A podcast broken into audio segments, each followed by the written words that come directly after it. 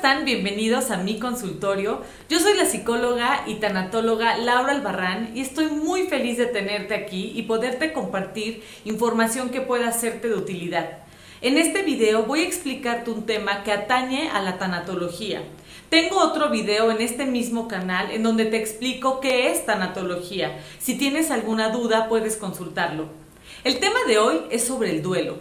Te voy a explicar qué es, cuáles son sus etapas y te daré algunas recomendaciones muy importantes para poder transitar este proceso tan difícil pero sanador. Espero te guste.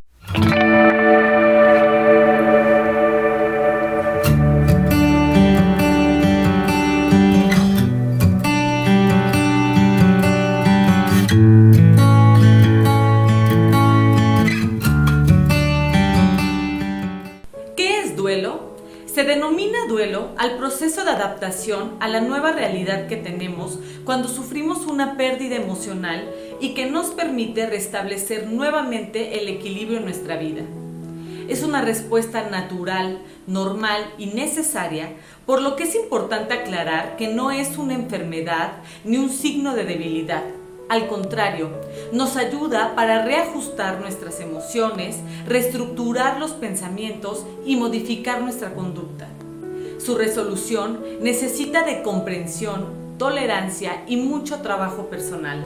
El duelo incluye componentes psicológicos, físicos y sociales, y la intensidad variará en cada individuo dependiendo de su temperamento, personalidad, los duelos anteriores no resueltos y los recursos, tanto psicológicos como sociales, para enfrentar la adversidad, además del vínculo emocional que tenga con la pérdida y si el acontecimiento fue algo esperado o repentino, la forma o condiciones del suceso, por lo cual, como se darán cuenta, el depender de tantos factores significa que cada persona lo vivirá de una manera distinta.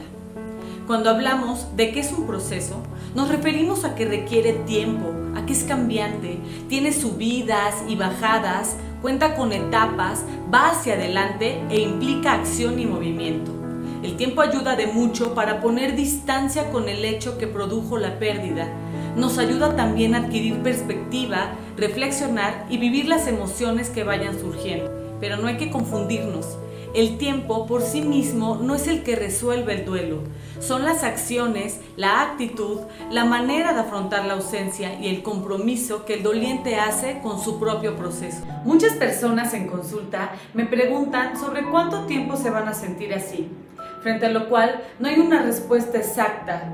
Algunos autores hablan de entre un año a dos, pero más bien, la meta es haber completado las etapas y considerar como punto de referencia de un duelo acabado cuando la persona es capaz de pensar sin dolor sobre el suceso y puede volver a invertir sus emociones y energía en la vida, en los vivos y en lo que tiene en el aquí y en el ahora. ¿Cuáles son las etapas del duelo? El duelo es un camino que es necesario recorrer y que está compuesto por una serie de etapas. No es un camino lineal en donde comienza una etapa, termina y le sigue otra de forma rígida. Más bien es un ir y venir con retrocesos y avances. A continuación, te voy a mencionar las cinco etapas del duelo y sus características. 1. Negación. Esta primera reacción consiste en negar la realidad de la noticia devastadora.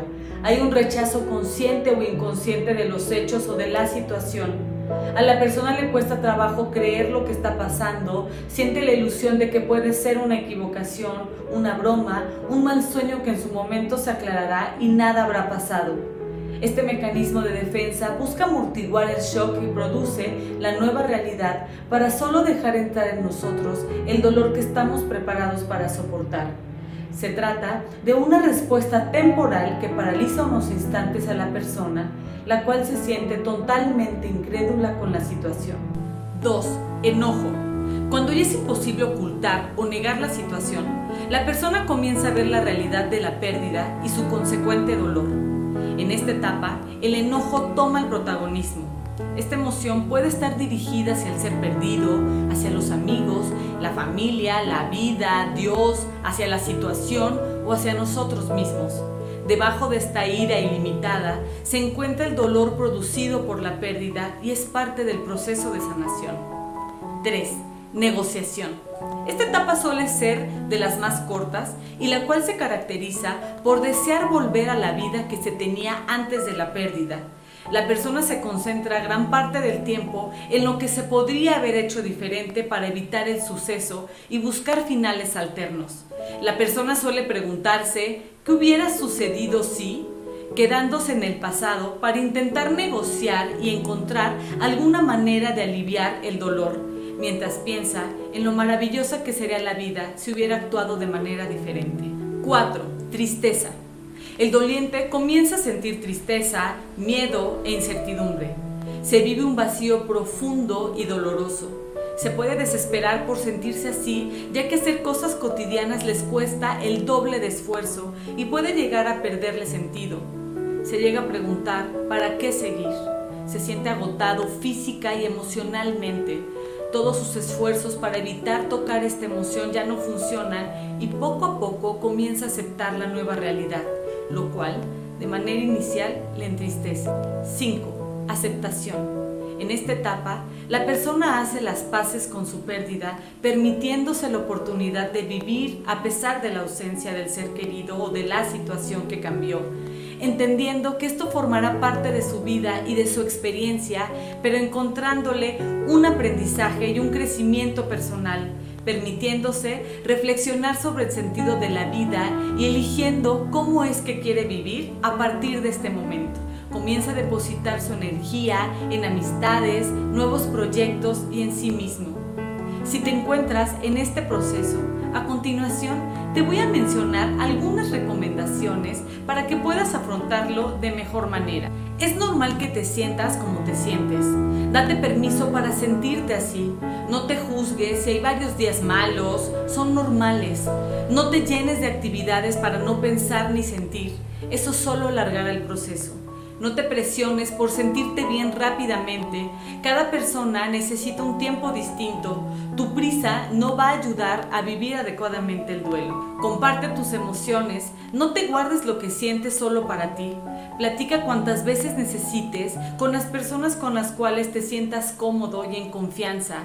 Si necesitas que te escuchen, pídeselos. No te aísles ni te preocupes de cansarlos o agobiarlos con tus problemas. Seguramente es gente que te quiere y que te quiere ayudar. No tomes decisiones importantes como cambio de residencia, poner en venta tu casa, dejar el trabajo, sobre todo en las primeras etapas. Espera un poco para cuando te sientas mejor. Quizá no es el mejor momento para más cambios. Trata de no dejar tu rutina, lleva un horario para levantarte, comer, descansar y cualquier otra actividad. Cuida tu cuerpo, aliméntate sanamente y trata de no abusar del alcohol ni mucho menos automedicarte. Permítete momentos para disfrutar, reír, estar con los amigos y sentirte bien, sin forzar tu ritmo. Serán de gran ayuda. Busca ayuda profesional, un espacio en donde te sientas escuchado, entendido y puedas desahogarte y hablar sobre todas las emociones que estés sintiendo para ir encontrando la paz interior que necesitas. Espero que te haya servido este video y te recuerdo que si necesitas más información sobre el tema o requieres de apoyo tanatológico, no dudes en escribirme por mis redes sociales. Te mando un fuerte abrazo de corazón a corazón.